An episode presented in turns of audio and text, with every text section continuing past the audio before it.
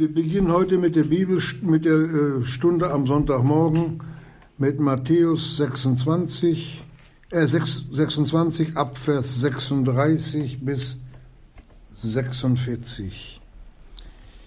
Die Überschrift der Verkündigung sollte eigentlich lauten, das sind die Worte Jesu, meine Seele ist betrübt bis in den Tod.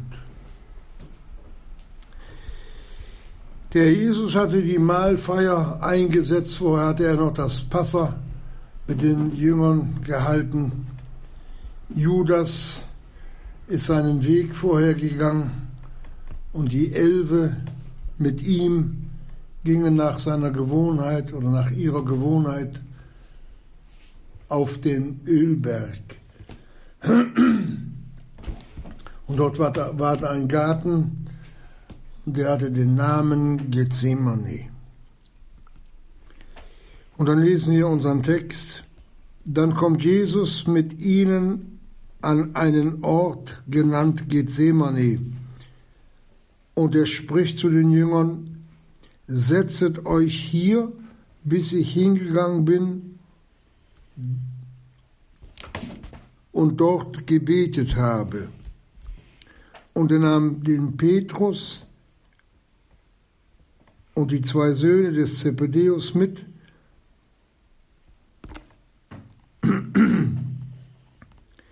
Ein Moment mal. Und ging und fing an, betrübt und beängstigt zu werden. Dann spricht er zu ihnen, meine Seele ist sehr betrübt bis zum Tode. Bleibet hier und wachet mit mir. Und er ging ein wenig weiter und fiel auf sein Angesicht und betete und sprach, mein Vater, wenn es möglich ist, so gehe dieser Kelch an mir vorüber, doch nicht wie ich will, sondern wie du willst. Und er kommt zu den Jüngern und findet sie schlafend. Und er spricht zu Petrus, also nicht eine Stunde vermochtet ihr mit mir zu wachen? Wachet und betet, auf dass ihr nicht in Versuchung kommet. Der Geist zwar ist willig, das Fleisch aber schwach. Wiederum zum zweiten Male ging er hin und betete und sprach, mein Vater, wenn dieser Kelch nicht an mir vorübergehen kann, ohne dass ich ihn trinke, so geschehe dein Wille. Und, und als er kam, fand er sie wiederum schlafend, denn ihre Augen waren beschwert.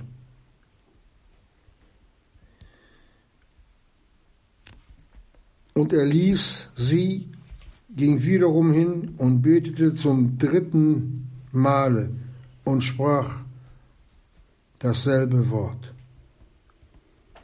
Dann kommt er zu den Jüngern und findet und spricht zu ihnen, so schlafet denn fort. Soweit. Was sich dort abgespielt hat, Geschwister, das ist wohl die schwerste Stunde die der Herr Jesus bisher miterlebt hatte. Das viel Größere, das kam dann am Kreuz. Das noch Gewaltigere. Um das zu verstehen, warum der Herr Jesus so gebetet hat, das hat ja einen Grund.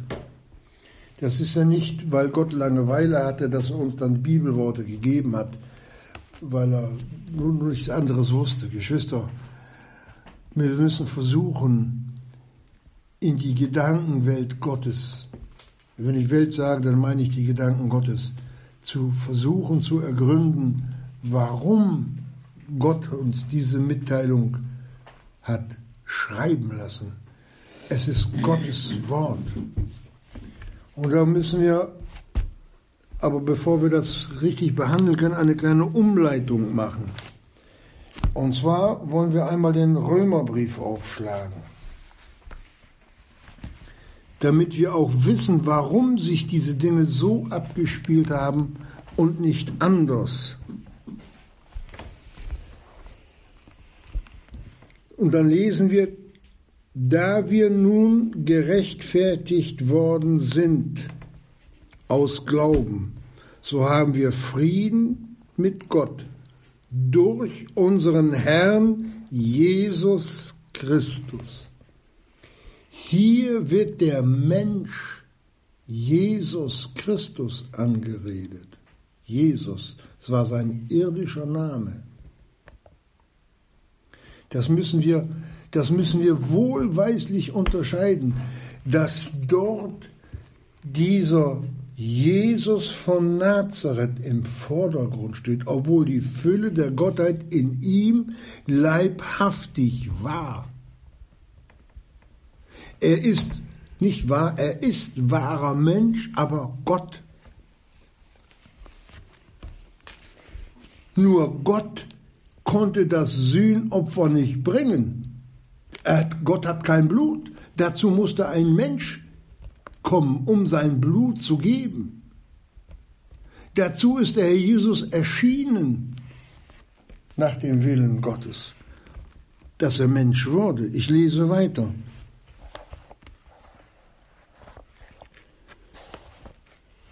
Damit wir den Grund verstehen,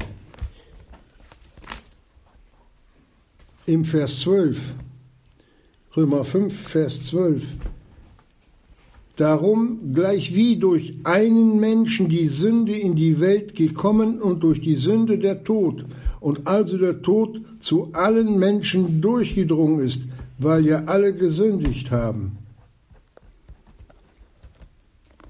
Das sind wir, das, sind, das ist die im Fleische Adams. Sünder, nun wir sind errettet, waren. Wir waren Sünder, aber wir sind errettet.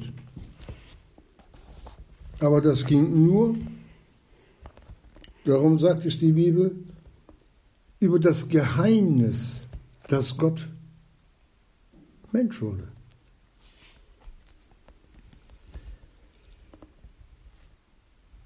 Da lesen wir im Vers 15,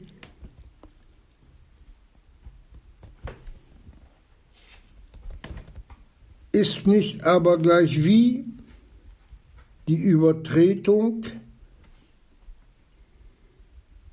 also auch nicht die Gnadengabe, denn wenn durch einen Übertreter die vielen gestorben sind, so ist gleich wie die Gnade Gottes und die Gabe in Gnade, die durch einen Menschen, Jesus Christus ist, gegen alle, durch den einen Menschen Jesus Christus, der Urheber unseres ewigen Heils.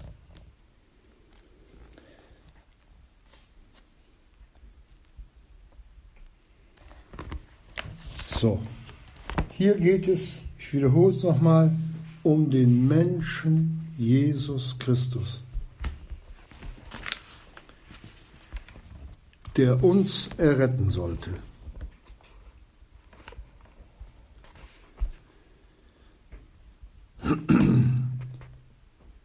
Und dann lesen wir diesen Vers, und das ist dreimal bestätigt, den der Herr Jesus da geredet hat. Vater, lass diesen Kelch an mir vorübergehen.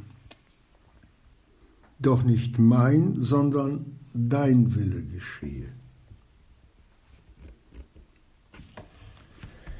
Das hört sich alles so leicht an, Geschwister.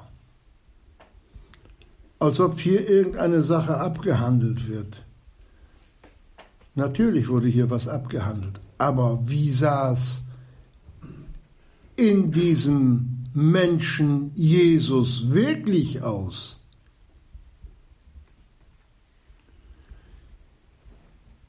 Man sieht von außen nicht immer an, wenn einer im Geiste leidet. Und wenn wir nicht die Bibel hätten, dann wüssten wir auch nicht, was sie schon im Vorheraus, bevor er an das Kreuz ging, wirklich in ihm abgespielt hat.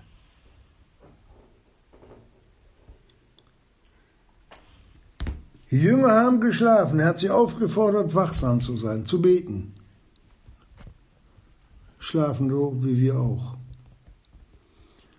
Aber was dann auf den Herrn Jesus zukam, als Mensch, das war wie, als ob der Mount Everest auf einen drauffällt. man ist, steht unter dem Mount Everest, unter diesem riesigen Gebirge und weiß, jetzt kommt's, jetzt fällt's auf mich drauf. Wie würden wir schlottern? Und so war es auch beim Herrn Jesus, sein Fleisch bebte. Er fing an, beängstigt zu werden. Aber warum hat, hat, hat, denn, hat denn Gott diese Verse nicht mein, sondern dein Wille, warum hat er uns die mitgegeben? Die Jünger haben ja geschlafen. Ein Grund. Es gab keinen anderen Weg, uns zu erretten. Der musste über Golgatha gehen. Das ist der Grund. Denn wir, wir waren doch schon in den Augen unseres Gottes errettet, die wir vor Grundlegung der Welt schon gesehen wurden, erkannt wurden in ihm, dass wir das ewige Leben ererben würden. Das war doch ganz klar, als der Johannes gesagt hat, siehe das Lamm Gottes, welches der Welt Sünde hinwegträgt. Das war doch ganz klar, wenn wir die Opferung betrachten im Alten Testament, was sich da auf den Herrn Jesus in bildhafter Sprache alles hinbewegt. Er ist doch die Erfüllung der ganzen Opfer. Oder das Bild Abraham und Isaak, wie sie zum Berge Moria gehen. Und auch nach dem Opfer des Abraham denn für ihn war sein Sohn geopfert, gingen beide miteinander, Vater und Sohn. Abraham und Isaac, beide gingen miteinander. Dann hätte Gott uns diese Schattenbilder nicht gegeben, an denen wir erkennen, was Gott wirklich wollte. Wir müssen auch den Herrn Jesus verstehen. Lesen wir doch den Psalm 22. Alle meine Gebeine haben sich zertrennt. Alle meine Gebeine.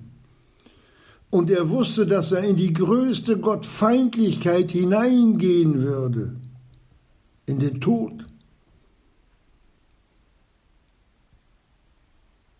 Das waren seine Worte. Und er wird dir die Verse zermalmen. Bei Adam nach dem Sündenfall. Was, der, was dort Gott geredet hatte gegen den Teufel. Das wusste der Herr Jesus, das war abgemachte Sache. Hier sehen wir die große Einheit zwischen Vater und Sohn, obwohl es für ihn wie dieser riesige Berg an Last und Sünde und wie die Dämonen über ihn herfallen würden. Stiere von Basan haben mich umringt. Er stand jetzt in der Naherwartung. Morgen früh hänge ich am Kreuz, dann geht's los. Dass sein Fleisch gebebt hat, das ist klar. So wie Gott den ersten Adam geschaffen hatte nach seinem Bilde, so wie wir versagt haben, konnte Gott uns nicht gebrauchen.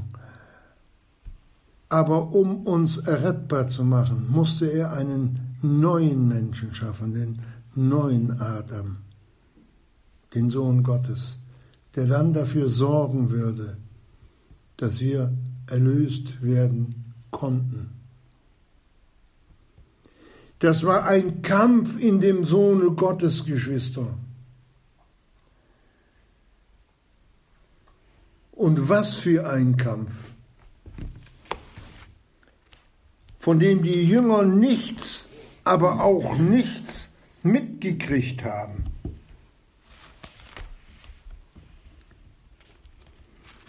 In Hebräer 5, da heißt es über den Herrn Jesus in Vers 7, der in den Tagen seines Fleisches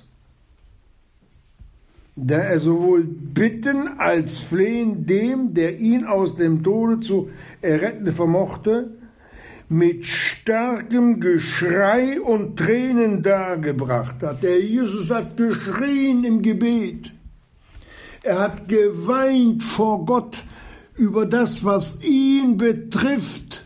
Morgen, jetzt kam der Vollzug, das entsetzliche Gericht Gottes ganz allein gegen ein, ein Milliardenheer der Finsternis zu stehen.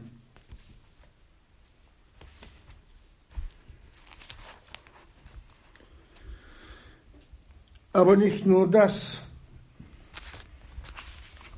Lukas 22. Lesen wir doch die Bibel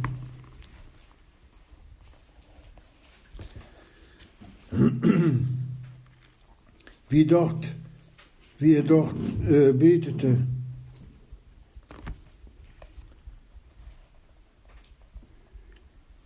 Vater, wenn du diesen Kelch von mir wegnehmen willst, doch nicht mein Wille, sondern der deine geschehe. Das war das, das war das, was der Herr Jesus uns vorleben wollte, als er seinen Jüngern das Vaterunser gelehrt hat, was hat er gesagt? Dein Wille geschehe, Vater, im Himmel und auf Erden. Und der Herr Jesus hat von sich gesagt, von der Rolle, in der Rolle des Buches steht, von mir geschrieben. Ich bin gekommen, um deinen Willen zu tun, o oh Gott.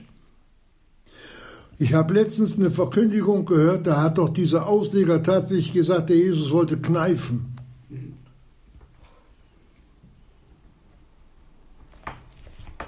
Der ist, der ist vom Affen gebissen, der Mann. Tut mir leid, aber das ist so. Er sollte mehr Bibel lesen, bevor er sich am Wort Gottes versucht. Und er zog sich ungefähr einen Steinwurf weit von ihm zurück und kniete nieder. Er fiel auf sein Angesicht, Geschwister. Schon das ist eine tiefe Erniedrigung. Er fiel auf sein Angesicht.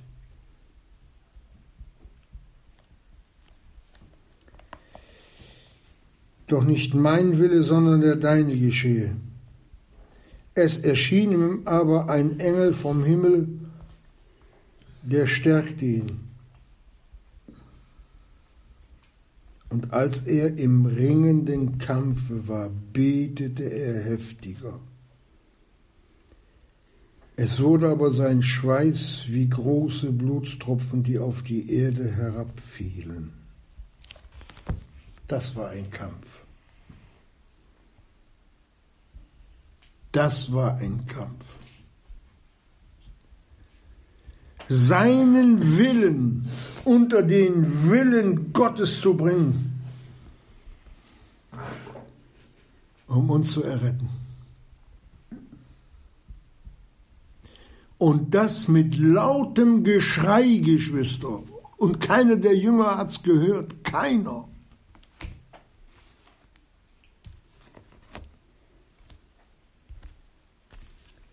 Was sich dort abgespielt hat,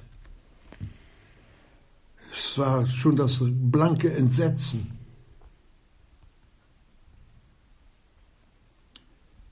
Und der Sohn Gottes ging dadurch geraden Weges. Ein Engel kam, um ihn zu stärken. Was hat er ihm denn gebracht? Wort Gottes. Wort Gottes. Und ich kann mir vorstellen, dass der, dass der Engel ihm auch das, ein Wort gebracht hat, was noch gar nicht geschrieben war, über seine geliebte Braut, die er dann erwerben würde.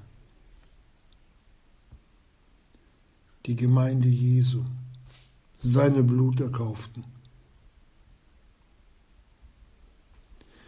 Er hat alles, alles, alles im Gebet dem Vater gebracht. Alles, was ihn betraf, was auf ihn zukommen würde. Der sich dem übergab, der Recht richtet. Mach du!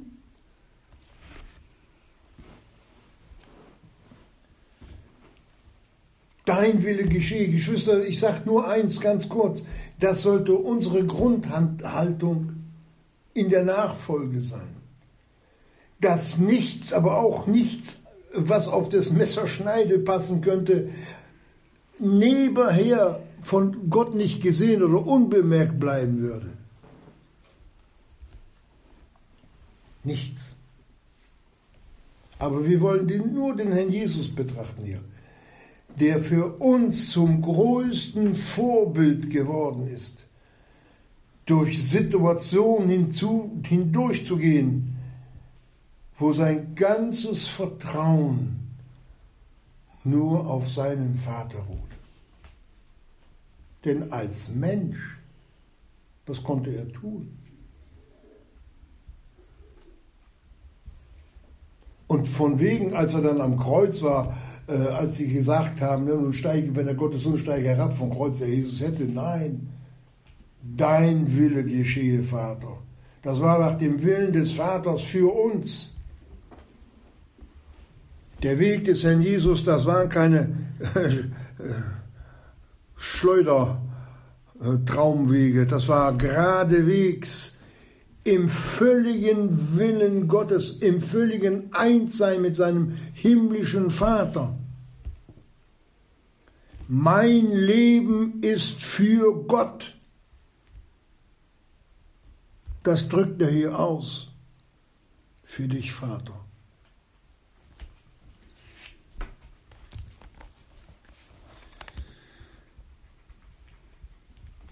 Wir werden einmal wenn wir beim Herrn Jesus sein werden, wenn wir ihn sehen, dann werden wir auch Gethsemane erkennen. Was sich dort in der Wahrheit abgespielt hat. Vor den Augen auch seines Vaters und unseres Vaters im Himmel.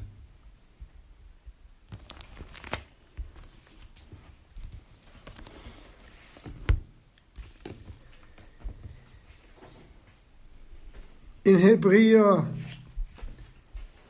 4, Vers 15.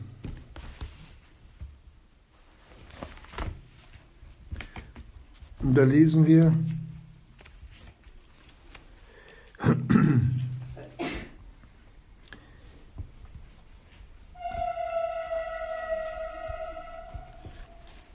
über den Herrn Jesus, sondern der in allem versucht worden ist, in gleicher Weise wie wir, ausgenommen die Sünde. Bei ihm war nicht ein Hauch von Nein. Er musste in allem den Brüdern gleich werden, aber mit einer ganz anderen Verantwortung vor Gott und für uns.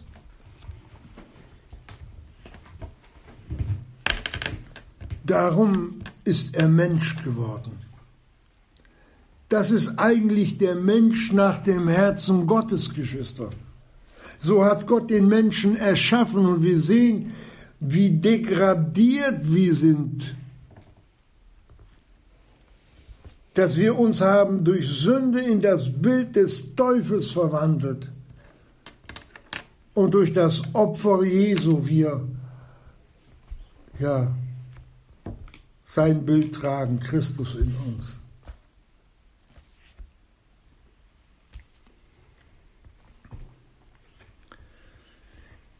In Hebräer 5, Vers 8 lesen wir auch noch etwas.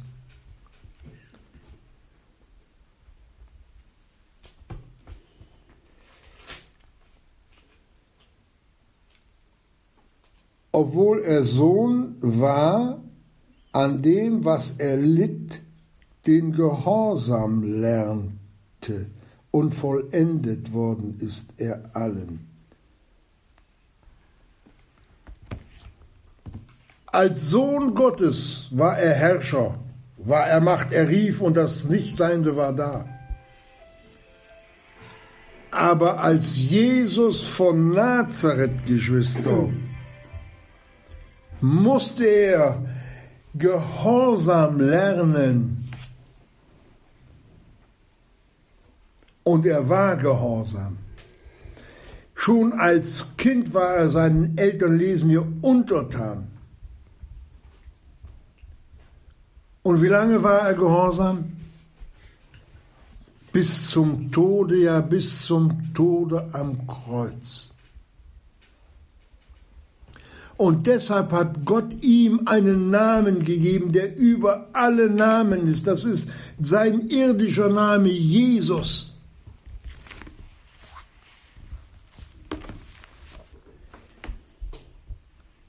Verstehen wir, auf der einen Seite ist er Herrscher, ist auch Herrscher geblieben, aber der Mensch Jesus stand hier im Vordergrund, auch in Gethsemane.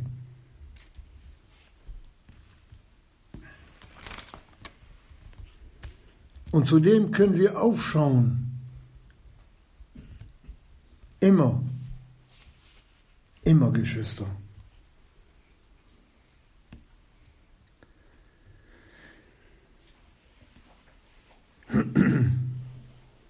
der gehorsam wurde, ja gehorsam bis zum Tode am Kreuz.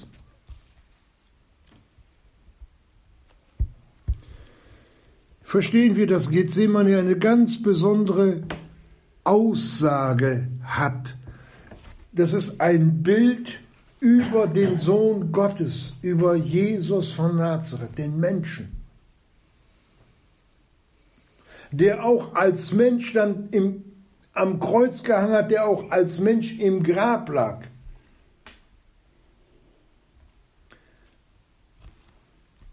Der aber als Sündloser auferstanden ist. Auch ein Vorbild für uns, die wir gewaschen sind im Blute des Lammes. Wir werden gleich ihm auch auferstehen. so sehen wir, dass Gethsemane seine besondere, eine besondere, ich sag mal, Vorstufe zum Leiden ist. Da hat sich der Sohn Gottes noch mal so richtig damit auseinandergesetzt.